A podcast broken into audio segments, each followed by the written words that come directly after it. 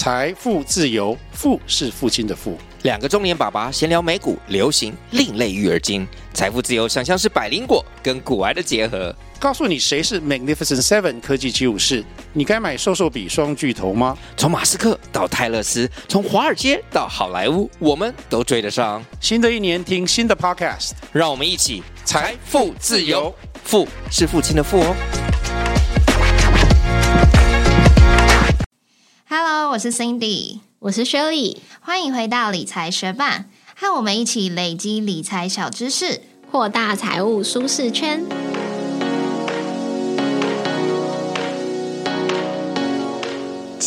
PPI 升幅超预期，暂停加息有变数，美股波动。PPI 数据及美元走势加压，美国公债价格上周五下跌，这两个都是近期新闻的标题。究竟他们共同提到的这个 PPI 是什么意思呢？PPI 其实是生产者物价指数，跟消费者物价指数 CPI 都是通膨指标。那今天就来了解到底 PPI 生产者物价指数代表什么意思，以及它对于景气跟货币政策的影响哦。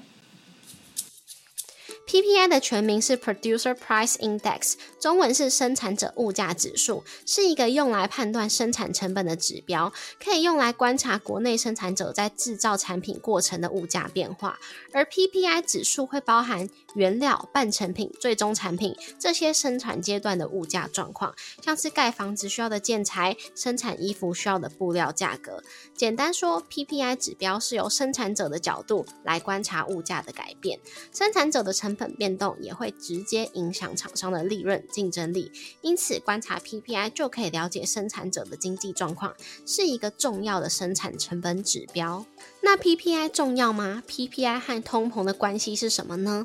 当 PPI 变高，就代表企业的生产成本提升，也不难想象，企业的生产成本之后会转嫁到消费者身上，未来卖给消费者的商品价格就会上涨。因此，PPI 也被视为通膨压力的领先指标哦。可以透过观察 PPI 的走势，预测之后物价的变化状况，进而也会影响到 CPI 消费者物价指数。所以，PPI 生产者指数也被认为是 CPI 消费者物价指数的先行指标哦。除此之外，PPI 也是 INF 国际货币基金组织会请各国提供的数据，因为可以观察国家的生产发展，也是制定经济政策的重要指标之一。那 PPI 是怎么计算的呢？每个国家用来计算 PPI 的方式不太一样，但是又大同小异。基本上就是收集范围内每个月的商品还有服务的价格，然后把这些价格跟基期的价格做比较，再加权平均过后，就算出了整体的 PPI 指数。美国的 PPI 指数是由美国劳工统计局负责去统计跟公布的。那每个月都会公布一次 PPI 生产者物价指数，他们计算的范围涵盖国内大概有一万个产品哦。那美国的 PPI 指数会以一九八二年当做基准一百。那来跟今年的七月 PPI 指数来比较的话，今年七月的 PPI 指数是两百五十三点三，这就代表了从一九八二年到今年二零二三年七月，生产者的成本平均上涨了一百五十三点三帕。那美国的 PPI 指数也分成三大种类，首先是用产业来做区别，包括五百多个行业类别，每个行业的 PPI 生产者价格指数，例如矿业的 PPI、运输业的 PPI、制造业的 PPI。那第二种分类是用商品来做分类，像是原物料 PPI，还有农产品 PPI。那最后一种分类是由最终需求、中间需求来做分类的，因为希望有更多关于服务业、建筑业。政府采购还有出口业相关的 PPI 指数，但是这项分类还在调整当中。那台湾的 PPI 指数呢？其实台湾常年一直没有去计算 PPI 指数，是直到二零二一年才开始计算跟公布的哦。这也是为什么台湾的 PPI 数据会偏少的原因。那台湾的 PPI 指数是以民国一百零五年当做基准一百，计算的范围有六百三十九项产品。除了观察 PPI 之外，核心 PPI 也是观察重点之一。因为核心 PPI 在计算上会排除能源、食品这些高波动的项目，避免因为受到季节变化、供需因素这些短期事件导致价格变化过大。因此，核心 PPI 可以更准确地判断生产者物价成本的走势。在我们的部落格文字稿上面有一张图，可以看得出来，核心 PPI 比起 PPI 的走势是相对平缓、波动较小的。那 PPI 指数要怎么看呢？在看 PPI 的时候，会去看 PPI 的 YOY，也就是年增率，会将 PPI 和去年同期比较，用两期的数据比较来判断通货膨胀的状况。那 PPI 是越低越好吗？其实，如果 PPI 持续下跌的话，也代表有通货紧缩的风险哦。我们开头也有讲到嘛，PPI 常常在新闻上跟景气啊、股市啊。货币政策有连结，接下来我们就来分享 PPI 的影响。首先，PPI 跟股市有什么影响呢？当 PPI 下跌的时候，就代表企业的生产成本降低了，会有助于企业赚钱，所以对于股市是偏正面的影响。但是反面来说，当 PPI 上升，就代表企业的生产成本增加，利润变低，所以对于股市就是偏负面的影响。再来，PPI 对于货币政策有什么影响呢？因为政府其实会去考虑 PPI 指数的数据，来评估将来通膨的可能性。所以当 PPI 下降时，就会预期之后的通膨会趋缓。所以 PPI 的数据也会去影响到政府对于利率是要升息还是降息的决策。那 PPI 上涨通常也会被认作是支撑美元上涨，但是如果 PPI 是低于预期的，就代表通膨的压力没有那么大，美元就有机会可以转弱。最后，PPI 对于企业的影响是什么呢？其实企业他们在做长期交易时，也会需要去制定他们交易的商品价格嘛。那为了避免商品的价格被生产成本变动来影响太大，在合约中他们就会去注明交易的商品价格也会依据 PPI 指数来做调整。假设 PPI 上涨，就代表商品的价格也要联动的上涨，毕竟生产成本变高了，所以 PPI。其其实也会去影响企业对于商品的定价。那 PPI 会在什么时候公布呢？PPI 都是每个月公布上个月的数据，不过各国公布 PPI 的时间不太一样。如果是美国的 PPI 的话，是由美国劳工部劳动统计局。在每个月第二到第三周发布，大部分会在每个月的九号到十五号之间公布时间。如果是夏令时间的话，会是晚上八点半；如果是冬令时间的话，会是晚上九点半。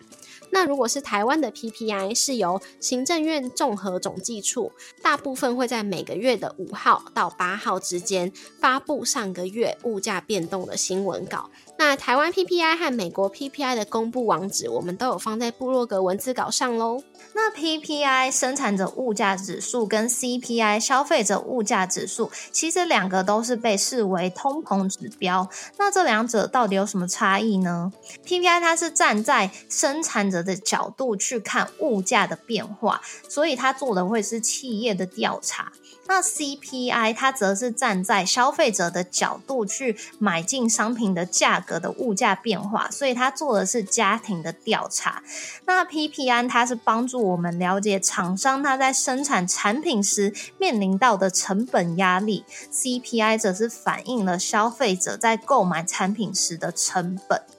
那它涵盖的范围，两者来做比较的话，PPI 它是去看生产者在制造商品过程中，他去支付的原材料费、劳动力的成本，还有其他的成本。那 CPI 它看的是消费者最终他购买各项商品跟服务的价格，也因为美国的 PPI 资料公布的比 CPI 来得早，所以也会有分析师他会去利用 PPI 的物价波动状况，预测即将要公布的 CPI 指数。那 PPI 它也被认作是上游指标跟领先指标，因为它代表的是企业之间的交易价格。那 CPI 它反映的是消费者最终消费产品的价格，所以就被视为是下游指数。那在通膨指标上面，PPI 也会比起 CPI 来的更有领先性。那如果 CPI 跟 PPI 同时上涨，代表什么意思呢？其实就是物价上涨了嘛，然后通膨也上升，但是消费者的购买力下降了，所以央行可能就会考虑用升息来去抑制通膨。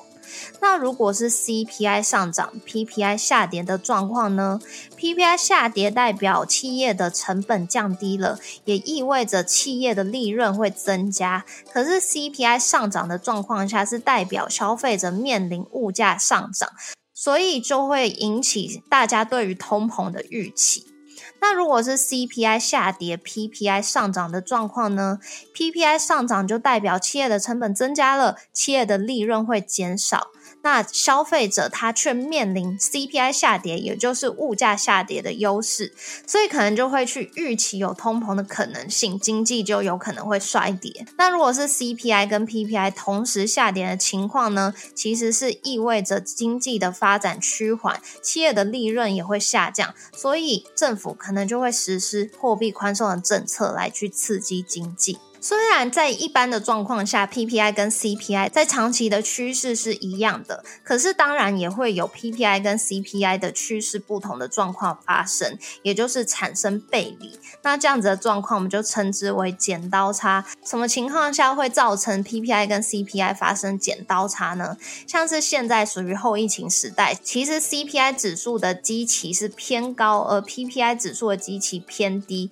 就是因为上中下游的供需不一致，下游消费品的需求并没有减少，但是上游生产的需求却因为停工停产一些应急的措施而减少，所以就造成了今年有这样子剪刀差的状况。那节目的最后也帮大家整理三个 take away。首先，PPI 指数是从生产者的角度去看物价的变化，CPI 指数则是从消费者的角度去看物价的变化。再来，PPI 跟 CPI 通常是联动的状况，因为是预期上游的生产成本增加时，未来也会转嫁到消费者，未来也会转嫁到。未来也会转嫁到消费者购买的商品价格上。那最后每个月都会公布一次 PPI 指数，对于股市、美元走势、货币政策都有一定的影响。大家也可以关注 PPI 指数来预测看看未来的景气走势哦。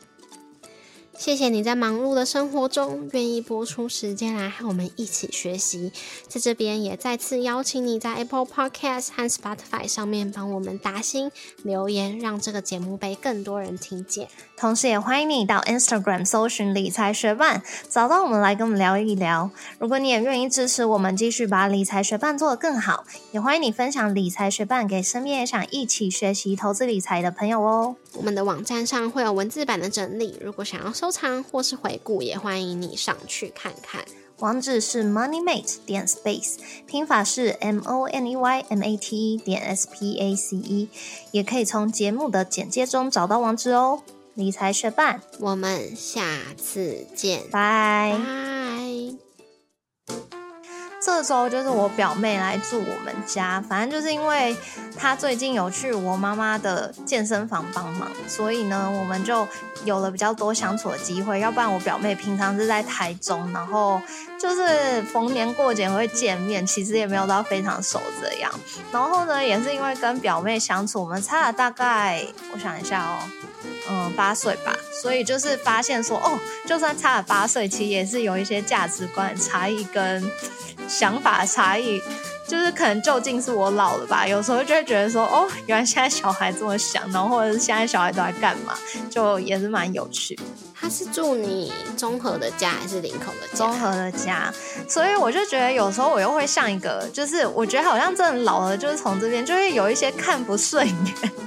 就是为什么小朋友现在做事这样？所以呢，我就会开玩笑的，就是跟他们讲说，哎，姐姐可以啰嗦一下吗？然后他们说可以，完之后我就开始跟他们讲说，哎，怎样怎样怎样的？因为比如说像这次就发生了一件事情，是原本是有两个表妹要来住我们家，然后原本。也说好说是哪一天会来，然后他们是跟我讲说大概十点到十点半之间到，然后我就想说好，可是因为那一天我就是要去上瑜伽课，所以呢我也跟他们讲说我有可能会不在家这样子，但是反正就也很临时，他们就突然说要提前一天来住。可是其实我们原本是规划好，就是那呃，就是他提前的那一天晚上要来打扫一下的。虽然我周末的时候有先洗一下床单什么的，但是可能就是房间我们还没有吸过什么的，所以就变成是说有点临时，我们就那一天打扫到了凌晨。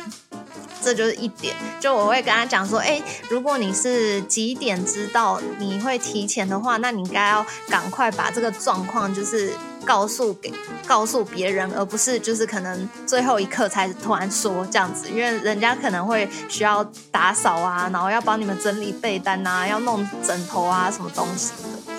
然后再来就是，原本表妹是跟我讲说十点到十点半之间到嘛，可是真的就是因为我那天是要上课，所以我下课的时候已经大概十点十五了，所以我就有也不知道说，哎，他到底是到了还没到，我就打电话问他，然后他就跟我讲说是他刚到捷运站，所以后来我又啰嗦他，就是跟他讲说，因为十点到十点半其实是一个。半小时的区间，那你前几天还不确定你大概几点会到的时候，我觉得你这样告诉我，我觉得这是一个很有用的资讯。但是如果到了当天，你已经知道说，哎，你大概几点出发的话，我会预期说，你可以在出发的时候带，就是告诉我说，哎，我现在已经出发喽，然后我大概预期可能几点几分左右会到，因为我也不可能半个小时就坐在家里，然后看你什么时候到啊。